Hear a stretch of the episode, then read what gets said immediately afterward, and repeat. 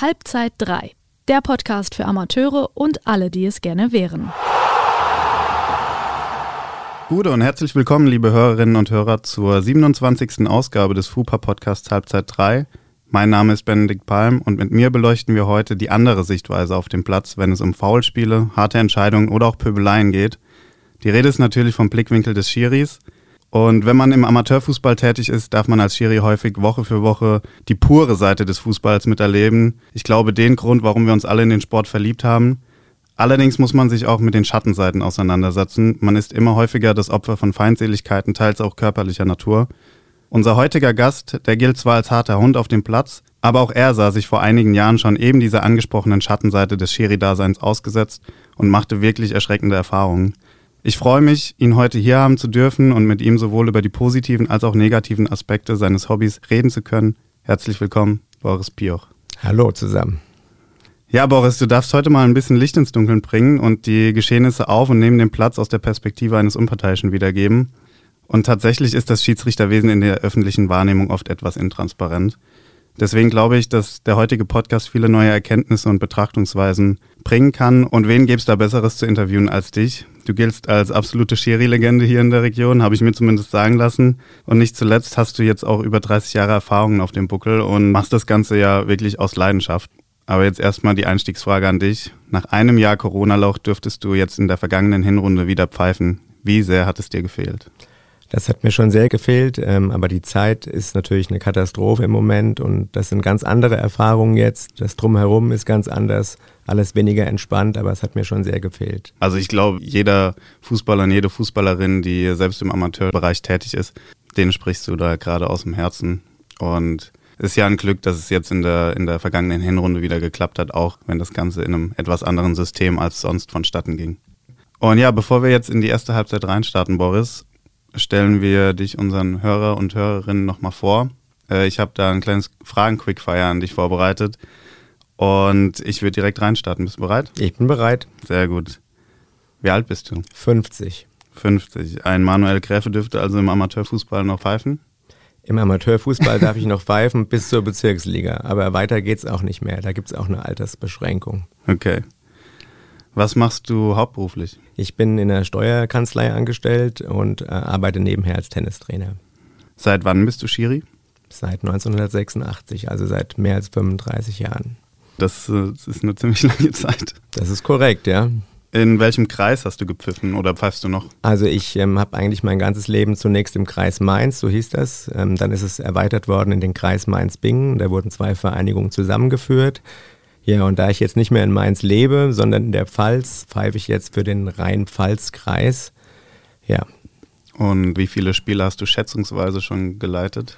Also es gibt ja viele Kollegen, die alles aufheben. Alle, früher gab es Postkarten. Wenn man angesetzt wurde, habe ich echt gar keine Ahnung, muss ich ehrlich sagen. Aber ich bin eigentlich jemand, der eigentlich jede Woche immer Spiele geleitet hat. Ähm, als ich noch in den höheren Klassen aktiv war, hat man noch keinen Einfluss drauf gehabt. Da kamen die Spiele. Ja, aber mittlerweile ähm, nur noch einmal in der Woche sonntags mhm. wegen der Familie. Und sonst bekäme ich Ärger zu Hause, nachvollziehbarerweise. Ja, und das ist so im Moment das, was ich ähm, pfeife. Aber wie gesagt, ich weiß nicht, wie viele Spiele ich geleitet habe. Aber über 35 Jahre im Fußballschiedsrichter müsste man mal rechnen. Habe ich jetzt aber keinen Bock zu. also ich glaube, da kommt auf jeden Fall einiges zusammen. Was sind denn deine Hobbys abseits des Fußballs bzw. des Pfeifens? Meine Hobbys sind Fußball. Ähm, ich bin eigentlich total fußballverrückt. Schon als kleiner Junge habe ich Fußball selbst gespielt. Dann halt auch Tennis, weil ich ja als Tennistrainer arbeite. Also Sport im Allgemeinen. Ich bin sehr sportinteressiert. Eigentlich bei den meisten Sportarten, die mit einem Ball irgendwie zugange sind. Bei mir dreht sich eigentlich fast alles um Sport. Was ist dein Lieblingsschiri, dein Vorbild? Günther Perl, ehemaliger Bundesliga-Schiedsrichter aus, aus Bayern. Für mich der absolute Mega-Schiedsrichter. Auch wenn er niemals FIFA-Schiedsrichter war, weil er halt auch, ich sag mal, nicht so ganz systemkonform war, hatte auch so seine Eigenarten, aber ich fand eigentlich sein Auftreten und, und wie er gepfiffen hat, hat viel laufen lassen und ähm, das ist mein absoluter Lieblingsschiedsrichter. Habe ihn auch schon kennenlernen dürfen als junger Schiedsrichter. Und wie lange hast du jetzt noch vor zu pfeifen? Also wenn man Schiedsrichter ist, ist man eigentlich so lange Schiedsrichter, wie ein die Beine tragen, sag ich mal. Gibt da kein Enddatum. Also die Intensität, dass ich so viel pfeife wie früher, das auf gar keinen Fall mehr. Aber ein Endziel setze ich mir da nicht. Nö, habe ich eigentlich keine Lust zu. Es macht mir wahnsinnig viel Spaß. Und es gibt ja auch dann, du hast es vorhin angesprochen, im Amateurbereich irgendwann keine Altersgrenze mehr. Genau, also ich denke mal, in der Kreisliga oder das heißt ja mittlerweile wieder C- und B-Klasse kannst du pfeifen, bis du quasi auf dem Platz tot umfällst. Leistungsprüfung gibt es, denke ich, erst für A-Klasse aufwärts. Das heißt, die Klassen, die ich jetzt noch pfeifen dürfte, wäre die A-Klasse und die Bezirksliga. Dafür gibt es Leistungstests einmal im Jahr und die habe ich eigentlich auch immer gemacht. Und ja, solange das irgendwie funktioniert, es wird immer schwerer mit 50 und ein paar Vorschäden körperlicher Art, aber ja, solange mich die Beine tragen, will ich das probieren. Okay, sehr gut. Das war's auch schon und wir hören gleich den Pfiff zur ersten Halbzeit. So, wir haben den Anpfiff zur ersten Halbzeit gehört. In dieser soll es ein bisschen um dich gehen, um deine Geschichte als Schiri und was du bisher so erlebt hast. Und jetzt erstmal die Frage an dich, wie kamst du selbst eigentlich zum Pfeifen? Ja, das war eine ganz witzige Geschichte. Ich habe Fußball gespielt beim SVW in Mainz. Das war damals in der C-Jugend. Und mein damaliger Trainer, den ich sehr schätze, der hat gesagt, er braucht für seinen B-Schein eine Schiri-Ausbildung. Und da ich jemand war, der immer auf dem Platz unzufrieden war mit Schiedsrichtern, da hat er so rumgefragt, wer Bock hätte, vielleicht auch einen Schiri-Schein zu machen von uns. Und da habe ich direkt hier geschrien und habe es mitgemacht war damals eigentlich gar nicht geplant, dass ich jetzt irgendwie regelmäßig pfeife, sondern einfach nur, weil es mich interessiert hat, um nachzuvollziehen, was für Entscheidungen da getroffen werden. Ja, und dann habe ich das als junger Bub sozusagen mitgemacht und hatte dann, äh, das war damals in Mainz 3, eine Ausbildung äh, zum Schiedsrichter. Ja, und du scheinst deine Sache ja auch ganz gut gemacht zu haben und dir scheint es auch Spaß zu machen, denn wie vorhin angesprochen, du hast jetzt schon über 30 Jahre Erfahrung in dem Bereich und was macht denn für dich nach wie vor den Reiz aus, Spiele zu leiten, Schiri zu sein? Also ich habe schon oft gesagt, wenn mich jemand gefragt hat, wie kann man eigentlich so doof sein, Schiedsrichter zu sein, so ungefähr, das war auf der Tenor, habe ich gesagt, das ist mein liebstes Hobby. Zum einen ist es so, ich, ich liebe Fußball.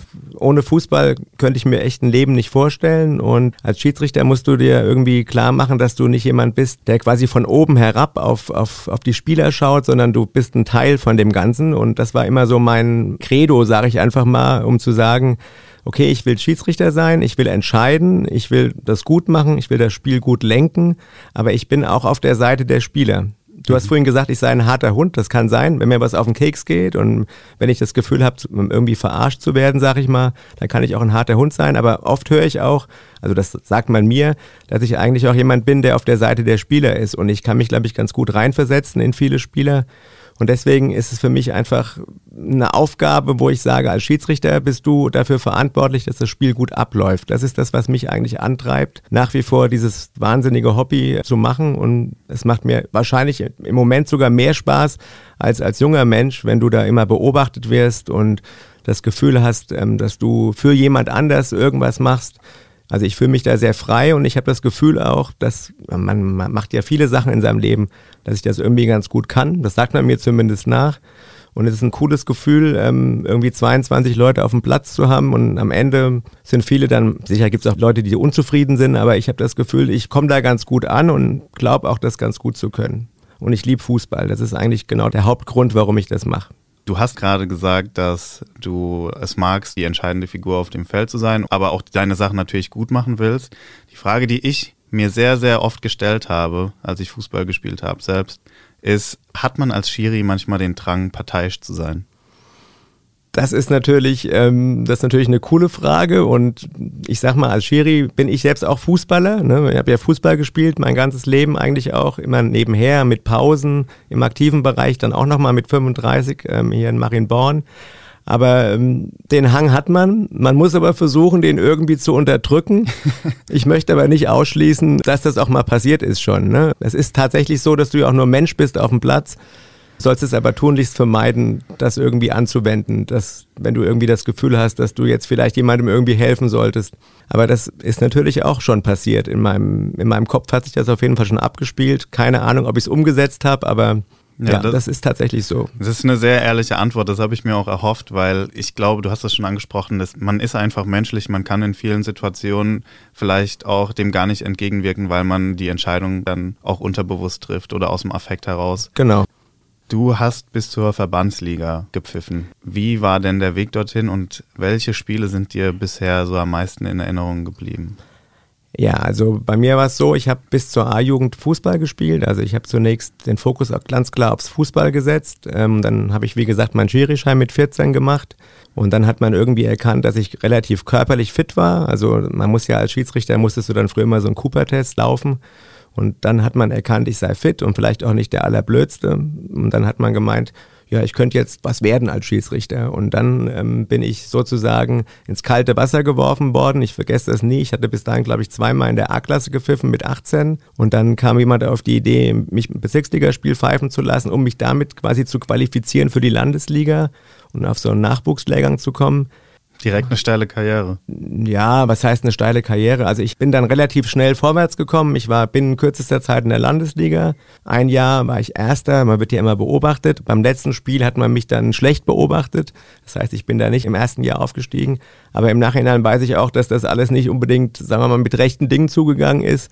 Und im Jahr später bin ich dann in die Verbandsliga aufgestiegen. Also früher war das so, dann sagte man, also der Boris, das ist ja unser Shootingstar und er kann, also das ist im Nachhinein so, ja. Und dann aber irgendwann hat es stagniert, weil ich wahrscheinlich nicht so, wie soll ich das sagen, nicht so systemkonform war, ja, also als Typ. Ne? Ich hatte immer lange Haare, jetzt auch noch. Und ähm, na, also es war auf jeden Fall immer schwierig, quasi da den Leuten gerecht zu werden, weil ich mich auch nicht verstellen wollte.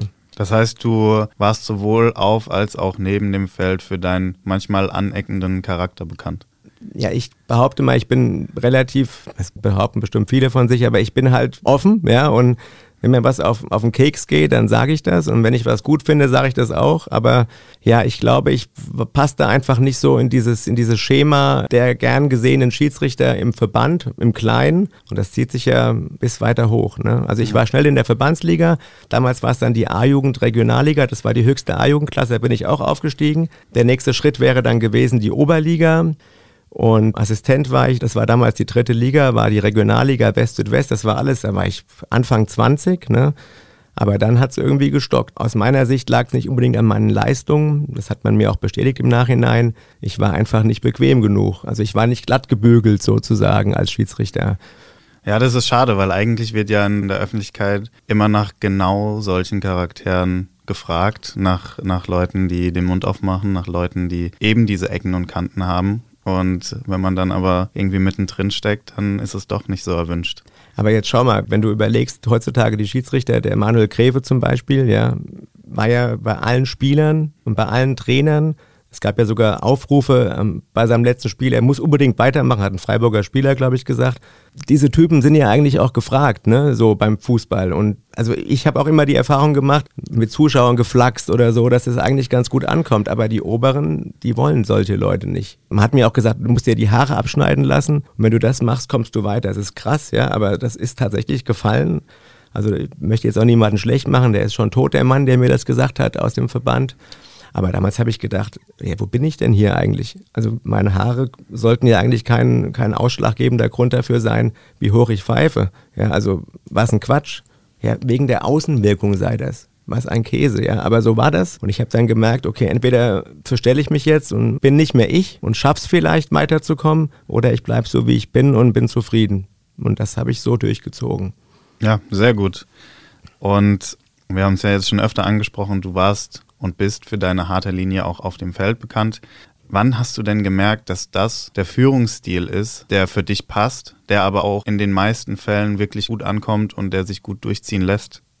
Also ich, ich denke einfach, was die Spieler wollen, ist ein Schiedsrichter, der berechenbar ist. wenn du auf der einen Seite bei der einen Mannschaft alles durchgehen lässt oder für Käse eine gelbe Karte zeigst, wo gar nichts passiert ist, das will kein Spieler. Und ich bin jemand, ähm, ich lasse mir auch viel sagen als Schiedsrichter. Es war schon immer so. Mir fällt dann meistens auch was ein, was ich zurücksage. Ja, muss ja keiner mitbekommen. Aber wenn beispielsweise mit offener Sohle einer im Mittelfeld umgegrätscht wird, da ist mir auch wurscht, ob das in der zweiten oder in der 80. Minute ist, der darf dann duschen. Ja, und das war immer schon so, weil ich glaube, auch Zweikämpfe beurteilen zu können sagt man mir zumindest nach. Und deswegen glaube ich, dass die Spieler einen berechenbaren Schiedsrichter wollen. Und wenn die wissen, okay, heute kommt der Boris, da dürfen wir uns das halt nicht erlauben. Aber du hast auch gerade gesagt, du bist nie davor zurückgeschreckt, mal rot zu zeigen. Nee, ganz sicher nicht, weil wenn ich das Gefühl hatte, das war jetzt verdient oder es ist verdient, und dann passiert das auch. Also ich bin niemand, der, weil er Angst hat vor irgendwem, weil er glaubt, oh Gott, wenn ich jetzt rot zeige, was sagt dann die Mannschaft A zu mir oder komme ich dann noch gut zu meinem Auto oder sowas? Das war mir immer egal. Also ich bin jemand, der, wenn er, wenn er das Gefühl hatte, das muss jetzt sein, dann habe ich das so gemacht. Glaube aber nicht, dass ich vorschnell rot ziehe oder gezogen habe. Das war schon immer sehr durchdacht und ich glaube, ich hatte immer eine ganz gute Linie bis dahin. Bist du auch jemand, der auf dem Feld viel kommuniziert? Ich meine schon, ich finde es auch wichtig, ja, dass du mit den Leuten sprichst, mit den Spielern. Du kannst die auch so, ja, wenn du, du musst dir halt am Anfang gucken, mit wem kannst du hier sprechen. Da musst du relativ flott dir ein Bild machen. Also es gibt ja auch Leute, die sprechen nicht gerne oder sprechen nicht viel Sinnvolles. Die sollst du dir dann nicht als Gesprächspartner aussuchen. Aber du kannst es auch schaffen, wenn du zwei, drei von jeder Mannschaft hast, mit denen du dich ganz gut verstehst. Und das ist ja auch Erfahrung, denke ich, wenn du da das Gefühl hast, okay, hier ist jetzt jemand, mit dem kannst du irgendwie quatschen, ja, oder dem kannst du irgendwie mal was sagen. Oder kannst sagen, hier, pass mal auf, sag mal eurem Vierer, der muss jetzt mal ein bisschen langsam machen, weil das geht echt gar nicht und dann funktioniert das. Also du musst halt irgendwie einen Draht haben zu den Spielern.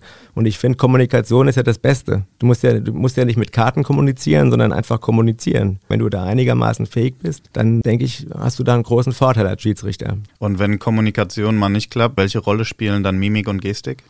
Ja, das spielt auf jeden Fall eine Rolle. Also man sagt mir nach, ähm, wenn ich jemanden angucke, obwohl ich glaube ich echt kein böser Mensch bin, aber wenn ich jemanden anstarre mit meinen relativ großen Augen, hat man mir schon gesagt, oh Gott, da sagt man dann besser nichts mehr. Also das ist, was man mir nachsagt. In der dritten Halbzeit, die ja nachher auch noch kommt, ähm, hat man mir das schon öfter mal gesagt.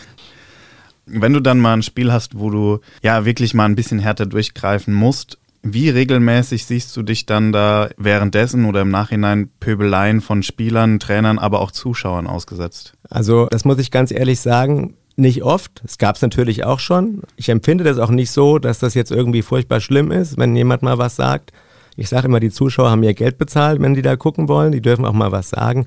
Sicher gibt es auch Pöbeleien, die unter der Gürtellinie sind. Gibt es immer wieder. Ja, gibt es wahrscheinlich jeden Sonntag. Irgendeiner wird immer mal was sagen und auch Spieler meckern mal. Aber ich sag mal, wenn du Schiedsrichter bist, wenn du, wenn du dir diesen Job ausgesucht hast als Schiedsrichter, wenn du da zu dünn beseitet bist, ja, und bist jemand, der alles an sich rankommen lässt, dann hast du auch keine Chance. Also ich bin der Meinung, dass das früher schon so war. Man sagt ja immer, heute ist alles viel schlimmer als früher, hört man ja ganz oft.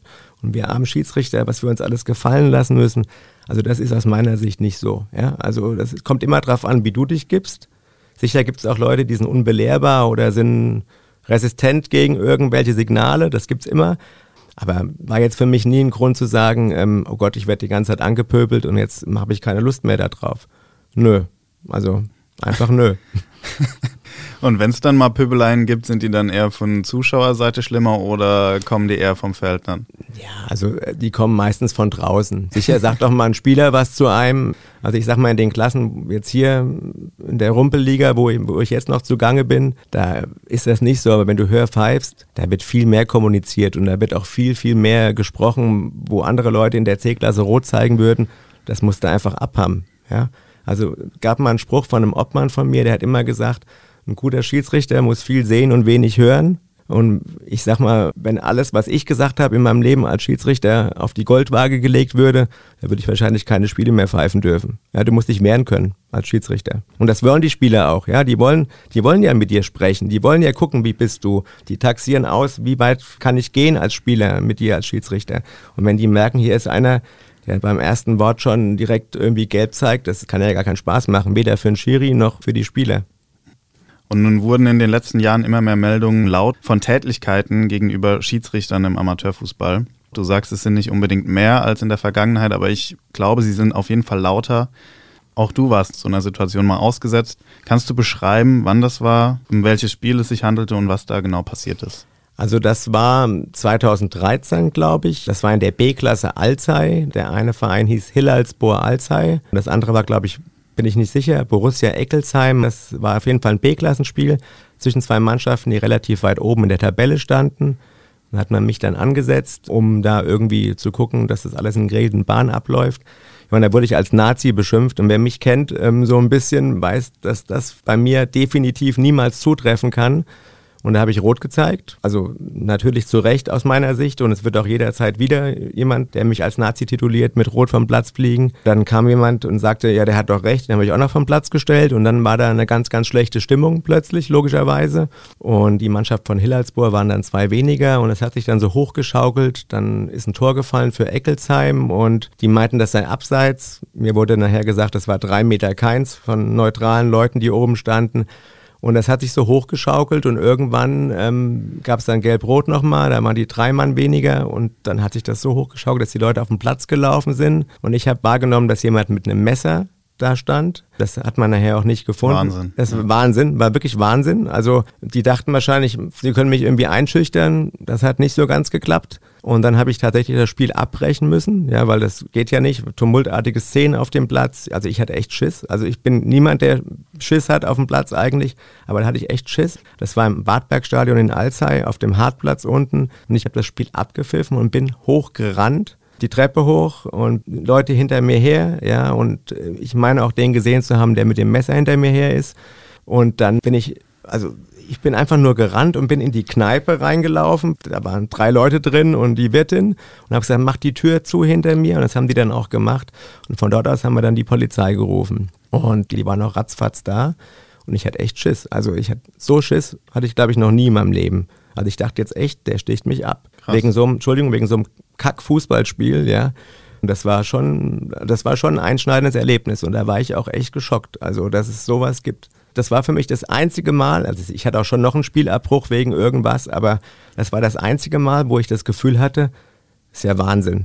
Und das war schon, also da war ich echt, da habe ich echt mal geschluckt. Da habe ich echt gedacht danach, pff, soll ich das weitermachen? Habe ich kurz überlegt, aber auch nur kurz. Das wäre jetzt auch meine Frage gewesen.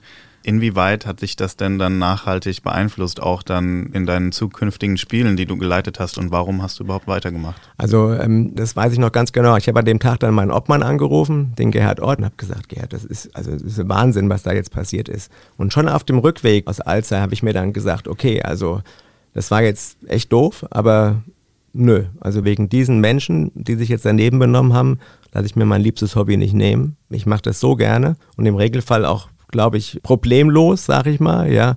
Und mir hätte was gefehlt. Also ich habe dann direkt gesagt, das ist Quatsch. Also ich höre jetzt nicht auf, aber ich will auf jeden Fall haben, dass diese Leute, dass die da irgendwie zur Rechenschaft gezogen werden. Das war mir echt ein Anliegen und deswegen habe ich die auch äh, verklagt. Und dann habe ich gesagt, ich möchte die nicht mehr pfeifen. Das stand dann bei mir drin, das konnte ich meinem Obmann mitteilen. Ja, und viele von diesen Spielern haben sich dann in einem neuen Verein in Saulheim angeschlossen und die habe ich gesagt, will ich auch nicht pfeifen. Okay. Dann war ich auch zwei Jahre quasi an, also anonym. Normalerweise, wenn du angesetzt wirst als Schiedsrichter, dann taucht ja dein Name überall auf und da stand dann immer NN. Das habe ich dann auch zwei, drei Jahre gemacht und irgendwann dann hat er gesagt, nee, will ich nicht mehr. Ich bin jetzt wieder so weit. Und im Nachhinein ist dann sowas dann auch nicht mehr vorgekommen? Nie wieder. Nicht mal ansatzweise und auch davor nie, ja. Sicher, ich habe ja schon gesagt, es gab mal einen Spielabbruch, wenn irgendeine Schlägerei war oder ist mir auch mal einer auf den Fuß getreten, also extra nur draufgesprungen. Aber im Vergleich dazu war das alles, war alles gar nichts, ja. Und Emotionen gehören zum Fußball dazu. Ich bin auch ein emotionaler Mensch und manchmal muss man auch die fünf Grade sein lassen. Aber also das geht gar nicht. Nee, das geht nicht. Nee. Ja. Das war jetzt auch ein guter Schlusssatz von dir. Wir sind jetzt schon am Ende unserer ersten Halbzeit angelangt. Gleich kommen wir noch zum Quiz. Mhm. Aber danke dir für diese Einblicke.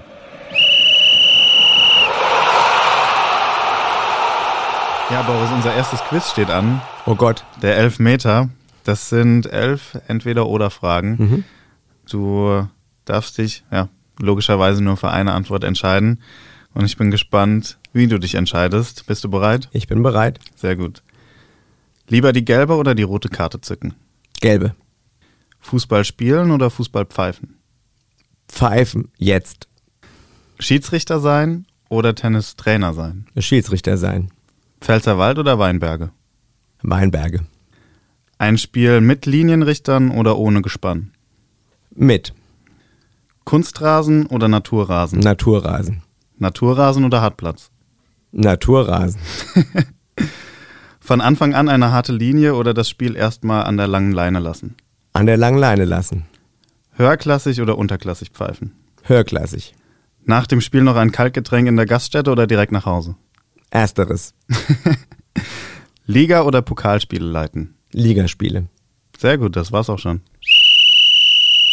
Das war der Anpfiff zur zweiten Halbzeit. Hier soll es um Anfeindungen generell gegen Schiris gehen. Welche Rolle spielen die Profis hierbei und das generelle Nachwuchsproblem im Amateurfußball? Boris, bist du bereit für die erste Frage? Bin ich. Du hast ja in der ersten Halbzeit von den Anfeindungen und auch Angriffen auf deine Person geredet, die dir während deiner Schiedsrichterkarriere widerfahren sind. Nun hat sich vor einigen Wochen ein Fall dieser Kategorie in der Bundesliga zugetragen. Ich glaube, viele wissen, wovon ich rede. Der Fall Felix Zweier. Ich will jetzt gar nicht auf die Vorgeschichte eingehen und auch gar nicht unbedingt auf das Spiel selbst. Viele wissen davon, glaube ich, und wer es nicht weiß, der findet direkt was, wenn er darüber googelt. Felix 2 hat sich jetzt aber im Nachhinein geäußert in einem Interviewformat von Sky. Und dabei kam raus, dass es explizite Morddrohungen gegen ihn und auch seine Familie gab. Und was ich von dir wissen will, ist, wie ordnest du das ein und durch was wird sowas ausgelöst? Das ist eine gute Frage und das ist eigentlich fast gar nicht zu fassen.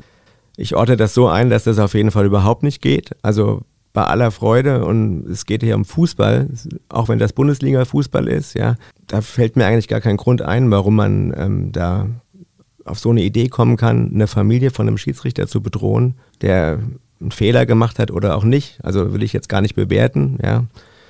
Also das ist, also mein, meine Geschichte ist natürlich dagegen gar nichts, ja, aber das ist schon, also da macht man sich schon Gedanken. Dafür stehe ich auch ihn, dass er jetzt, der hat sich ja zurückgezogen, jetzt genau. erstmal auf unbestimmte Zeit, habe ich gelesen, dass er den Ansetzer, den Fröhlich, gebeten hat, ihn nicht mehr anzusetzen und dass er einfach für sich jetzt mal quasi eruieren muss, ob er überhaupt noch weitermacht. Denkst du denn solche Bilder, die wirklich jeder Fußballinteressierte jetzt in Deutschland gesehen hat und wahrscheinlich auch darüber hinaus, solche öffentlichen Aussagen, die dann auch im Nachhinein gefallen sind, denkst du, die fungieren als Art Vorbildfunktion für Amateurspieler oder für den Amateurfußball? Also ich glaube prinzipiell, dass der Bundesliga-Fußball oder der Profifußball in den ersten drei Ligen, der ja jetzt auch ähm, auf der Mattscheibe gezeigt wird, überall, der quasi von allen gesehen wird, dass da Verhaltensweisen, die da vorkommen, dass die sich quasi auch nach unten projizieren auf irgendeine Art und Weise. Also ganz klar, wenn man sieht, dass Spieler ähm, und Trainer ausrasten und den Schiedsrichter bepöbeln, dann ist das natürlich schon so, dass man dann oft hört, ja, aber in der Bundesliga ist es ja auch so, dann können wir doch hier auch mal was sagen. Also ist ganz klar, ne? Ich meine, es gibt auf jeden Fall Menschen, die, die lassen sich durch sowas halt beeinflussen und glauben, sie können das dann jetzt auch irgendwie ähm, selbst machen. Gerade im Jugendbereich, ja, wo ich jetzt selbst nicht so viel im Moment noch mehr zu tun habe, ist schon so, dass viele Kinder und, und, Jugendliche dann sehen, was da abgeht, ne? Und dann glauben sie, sie könnten das genauso machen. Ganz klar. Und du meintest vorhin schon, dass gerade so Pöbeleien früher auf jeden Fall schon genauso häufig vorgekommen sind wie heute. Aber denkst du denn, dass die Hemmschwelle für Handgreiflichkeiten, insbesondere gegenüber der Schiris, abgenommen hat? Also ich glaube prinzipiell, dass, was du eben schon sagst, dass es das früher auch schon gab. Ja, ich denke mal, die Medienlandschaft heutzutage, heute kannst du ja was weiß ich, auf Facebook, du liest ja, es gibt ja verschiedene Gruppen von Schiedsrichtern, da werden Sachen gepostet, was alles Schlimmes passiert sein soll. Das gab es alles früher auch schon, bin ich mir sicher. Sicher ist es so, dass es jetzt viel mehr in den Fokus rückt, ja, dass wenn, wenn irgendwas passiert, dass dann ein Fass aufgemacht wird, ähm, auch wenn Dinge gar nicht so schlimm sind. Ich möchte damit jetzt nicht diese Sachen ansprechen, wie dem Felix Zweier jetzt widerfahren. Das geht überhaupt nicht, ja. Aber ich glaube, das gab es früher auch schon. Sicher glaube ich, dass die Hemmschwelle aufgrund der Tatsache, dass hier wirklich Fußball ist ja überall zu sehen. Ne? Du, an jeder Ecke kriegst du Fußball mit. Drei Profiligen werden übertragen. Es passieren immer wieder irgendwelche Dinge und das gucken sich Leute ab gucken sich Spieler ab, junge Spieler ab, vielleicht auch Spieler, die im Kopf nicht so weit sind, auf irgendeine Art und Weise, auch im Erwachsenenbereich die glauben dann, sie müssten das auf ihr Fußballspielen dann projizieren. Also ich glaube schon, dass die Hemmschwelle schon auf jeden Fall ein bisschen gesunken ist. Aber diese Fälle gab es früher auch schon. Also wenn man jetzt sagt, also früher war alles besser. Früher gab es Sachen, da sind Leute 100 Meter über den Platz getreten worden. Also Fußball hat sich dahingehend nicht verändert. Die Verhaltensweisen gemeckert wurde früher auch. Nur was früher war, ich sag mal früher, wir sprechen immer von früher, da wurde auf dem Platz wurde gemeckert, da gab es Rot. Da hat man sich aber hingehockt im Amateurbereich danach und hat drüber gesprochen und dann war es gut. Das ist schon so, ja. Heutzutage wird da ein Riesenfass aufgemacht und ich glaube auch, dass das daran liegt, dass es halt überall zu sehen ist. Jeder kann irgendwas posten in Facebook, auf Instagram, was weiß ich wo, ja. Und das sehen dann viele und dann heißt es, wenn der das macht, kann ich es auch machen. Es gibt in Deutschland, was das Schiedsrichterwesen anbelangt, auch einen deutlichen Nachwuchsmangel. Sind die von dir jetzt auch genannten Gründe mitverantwortlich oder sogar hauptverantwortlich dafür? Also der Nachwuchsmangel, den kenne ich eigentlich schon immer.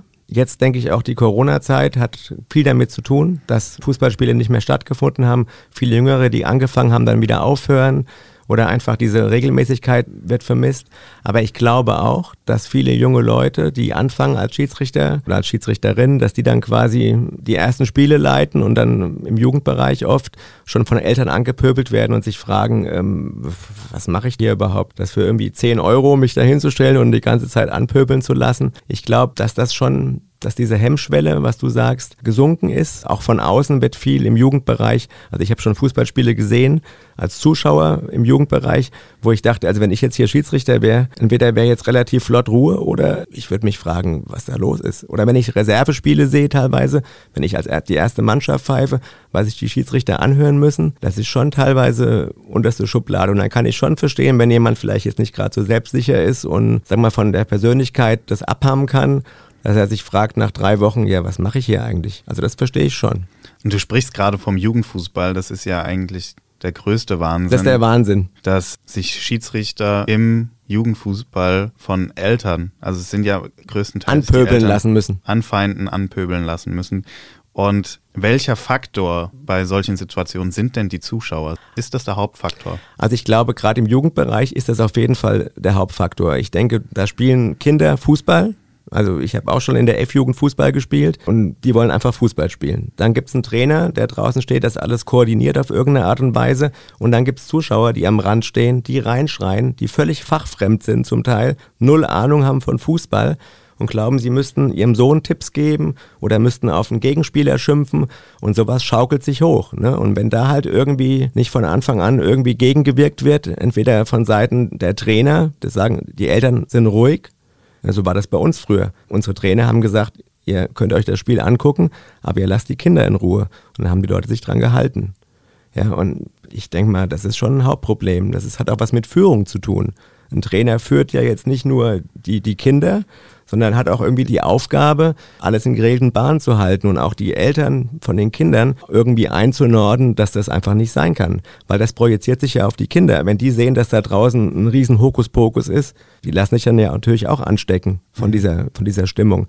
Und ich habe jetzt in letzter Zeit echt öfter mal ein Jugendspiel gesehen und war völlig geschockt. Also das war schon, gerade bei ganz kleinen F-Jugend, E-Jugend, D-Jugend, mein lieber Mann, also das kenne ich aus meiner Zeit nicht und ich habe ja auch Fußball gespielt. Bevor sich jetzt unsere zweite Halbzeit dem Ende zuneigt, habe ich noch eine Frage an dich und du hast die gerade schon ein bisschen angeschnitten im Sinne der Rolle der Trainer. Wie kann solchen Feindseligkeiten auf dem Platz und auch neben dem Platz denn vorgebeugt werden?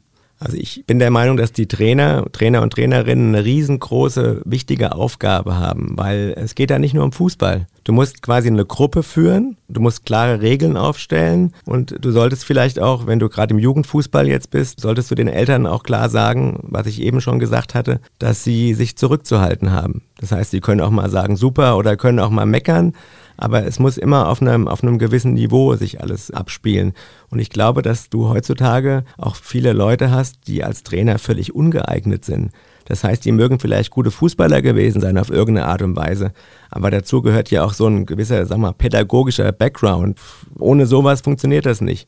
Ich kann mir nicht vorstellen, dass jemand, der einfach ein guter Kicker ist, und selbst irgendwie, sagen wir mal, nicht die besten Manieren hat, auf irgendeine Art und Weise in der Lage sein wird, irgendwie eine Gruppe zu führen. Weil wenn ein Trainer von draußen nur rumplärt wie ein Geisteskranker, sage ich jetzt mal, das sehen ja auch die Kinder, das sehen auch die Erwachsenen. Also wenn ich einen Trainer habe im Erwachsenenbereich, der von draußen wie ein Rumpelstilzchen von A nach B flitzt und nur reinschreit, dann merke ich, wie diese Stimmung oft auch auf die Spieler übertragen wird.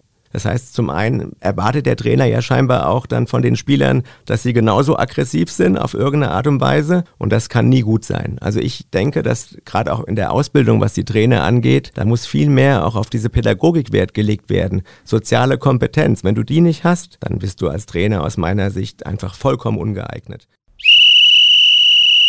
So, wir haben jetzt den Schlusspfiff unserer Partie gehört. Allerdings ist das noch nicht der Schlusspfiff für unseren Podcast, denn jetzt kommt das Buchstabenraten. Boris, du hast schon davon gehört, du kennst oh ja. das Spiel. sehr, sehr beliebt, kann ich da nur sagen.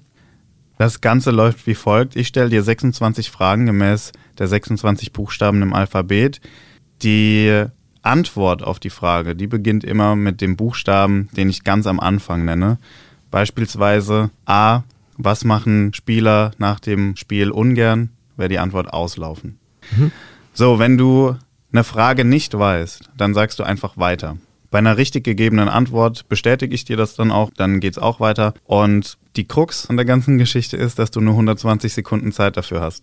Das heißt, die Antworten müssen wie aus der Pistole geschossen von dir kommen. Ich stoppe die Zeit natürlich. Wenn die Zeit vorüber ist, ist auch das Quiz vorüber. Und bin mal gespannt, wie viele richtige du heute liefern kannst. Ich auch. Okay, bist du bereit? Sowas von. A. Wie nennt man eine kaum zu überwindende Defensive? Abwehr. Nicht ganz richtig. B. Wenn am 26.12., also an Weihnachten, in der Premier League Fußball gespielt wird, nennt man diesen Spieltag wie? Oh Gott, ähm, irgendwas mit Day, ich hab's. Pff, nee. C. Eine italienische Schiedsrichterlegende, die vor allem für ihre Mimik berühmt war. Colina. Richtig. D. Ein mehr oder weniger fachkundiger Fußballtalk, der am Sonntagmorgen. Doppelpass. Richtig. E. Ehemaliger deutscher Nationalspieler mit dem Spitznamen Tiger. Eils. Falsch. F. Wenn sich die Anhängerlager zweier Teams gut verstehen, so besteht zwischen beiden einer. Fanfreundschaft. Richtig. G. Ein bekannter Fußballverein aus Zürich. Gra ähm, Grasshoppers. Richtig. H. Ein an ein Körperteil eines Tiers angelehnter Begriff für die Torlinientechnik. Weiter.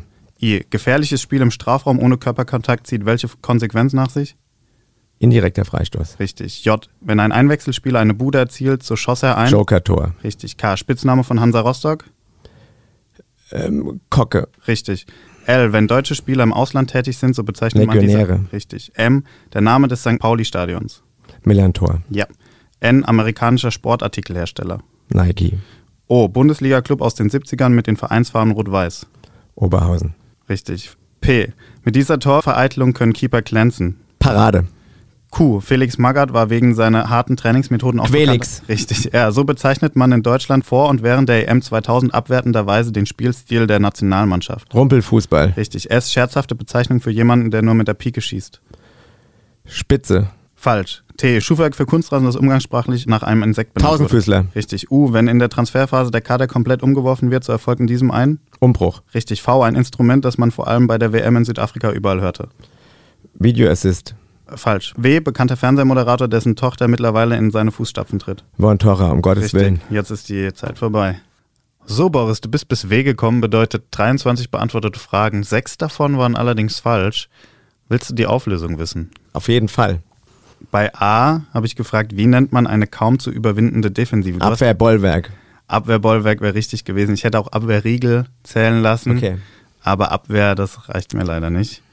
B, wenn am 26.12., also an Weihnachten, in der Premier League Fußball gespielt wird. nennt Boxing man, Day, ich bin so doof. Es, Nennt man das weißt Box- du alles. Genau, Ja. natürlich nennt man es Boxing Day. Ja, das ist die Drucksituation. Damit muss man zurechtkommen. Ich hatte bei D Doppelpass, deswegen dachte ich, bei E kommst du direkt drauf. E, ehemaliger deutscher Nationalspieler mit dem Spitznamen Tiger. Ach so, Effenberg. Ja. Das ist einfach, wenn du. Ja, das ist die Drucksituation. Effenberg, genau. H. Ein an ein Körperteil eines Tiers angelehnter Begriff für die Torlinientechnik. Hawkeye. ja, natürlich. Oh Gott. Das gibt's ja sogar beim Tennis. Es war der Spitzkicker. Und das letzte war V, ein Instrument, das man vor allem bei der WM in Südafrika überall hörte. Die Vuvuzela. Ach, na. Also das, da wäre ich jetzt nicht drauf gekommen, aber ist mir natürlich ein Begriff. Aber ich bin zumindest beruhigt, dass ich die Dinge im Nachhinein noch weiß. Ja, du bist dann insgesamt bei 17 Richtigen. Linus Wimmer konntest du nicht ganz vom Thron stoßen, aber ob den noch mal jemand einholt, Der ist ja auch 21 jünger. Richtige. Der ist auch Der, jünger. der ist jünger, hat eine andere Handlungsschnelligkeit. Ich bin schon 50. Also das müsst ihr einfach akzeptieren. Und ich auch übrigens. ja, sehr gut. Wir hören uns gleich zur dritten Halbzeit wieder. Gerne.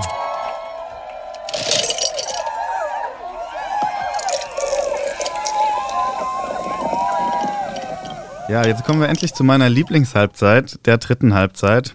Ich glaube, es geht nicht nur mir so. Ich weiß nicht, wie du das siehst. Ja, also das äh, war- zumindest in jüngeren Jahren, ähm, als ich noch belastbarer war, auch immer die coolste Halbzeit. ja, glaube ich.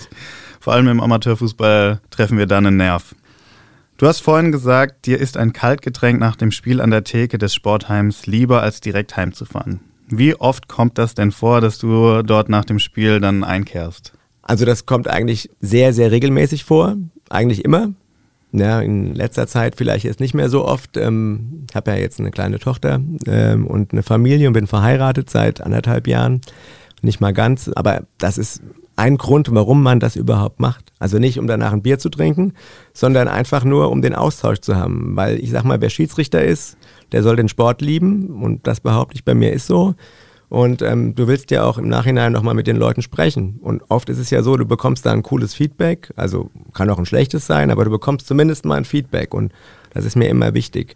Und im Regelfall ist das so, ähm, dass das eigentlich auch total Spaß macht. Da sitzen dann viele Alteingesessene in der Kneipe und sprechen einen an. Also das ist eigentlich total schön. Das ist auch ein Grund, warum der Amateurfußball für mich als Schiedsrichter so interessant noch ist, weil du kommst mit Leuten ins Gespräch und du kannst dich kannst quatschen über Fußball, über Gott und die Welt und das ist super wichtig. Und bist du auch irgendwo nach einem Spiel mal versagt? Wenn ich jetzt sagen würde, nee, würden wahrscheinlich einige Zuhörer sagen, der lügt. Also sage ich ja. Und was ist da so die lustigste Geschichte, die du erzählen kannst? Das, das ist alles nicht jugendfrei. Also auf jeden Fall ist es schon so gewesen, das war mein Eich, das vergesse ich nie. Ähm, Germania Eich, ähm, da war da die Cap und also da habe ich übernachtet im Hotel und es waren Sachen oder auf dem Fußboden. Also es waren schon lustige Sachen, dass ich dann mit den Spielern noch auf die Cap gegangen bin und bin dann einen Tag später heimgefahren und das kam öfter mal vor. Also es war schon so, dass ich, sagen wir mal, in ganz Rheinhessen ähm, auch so ein bisschen den Ruf hatte, ähm, ganz gerne zu feiern.